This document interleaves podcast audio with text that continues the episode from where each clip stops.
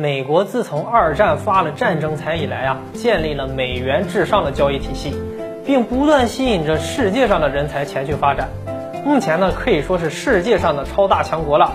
那不得不说，他们的确具有前瞻性的发展目光。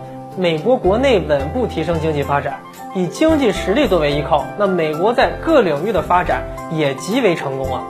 不仅如此，美国还会经常的借用经济手段去制裁一些对手国家，从而达到让其屈服的目的。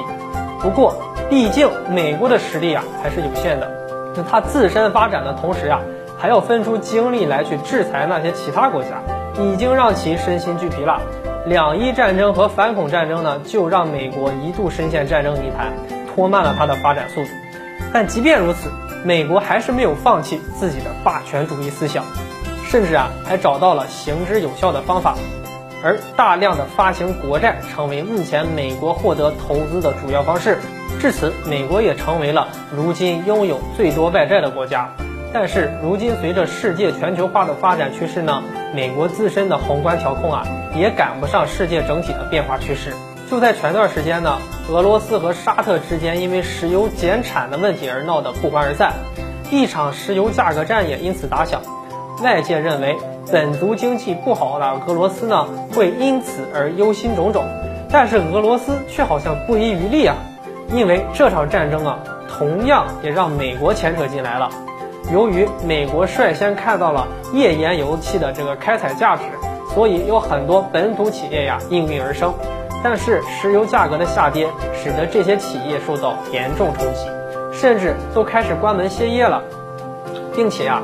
也间接的影响了美国的经济。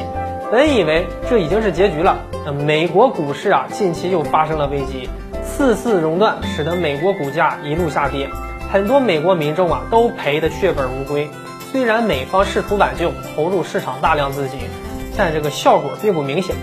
有分析人士就说呀，如果该情况一直持续下去，那么美国的经济或许将受到更大危机威胁。那美国也会因此而招架不住。值得一提的是，在美国焦头烂额之际，很多中国的投资者呀开始撤离。以他们的话来说，逃命是最好的选择，不然会损失更多。不仅如此，美国还涌现出了大量失业人员，并且他们已经开始向政府申请救济金了。这对于美方来说呀，也是同样不小的打击。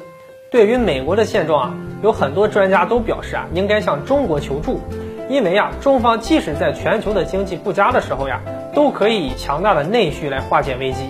所以啊，或许啊，这个高傲的美国真的应该虚心的来交流了，而不是说一味的摆出强硬的态度。好了，本期的话题就和大家聊到这里，我们下期节目再见。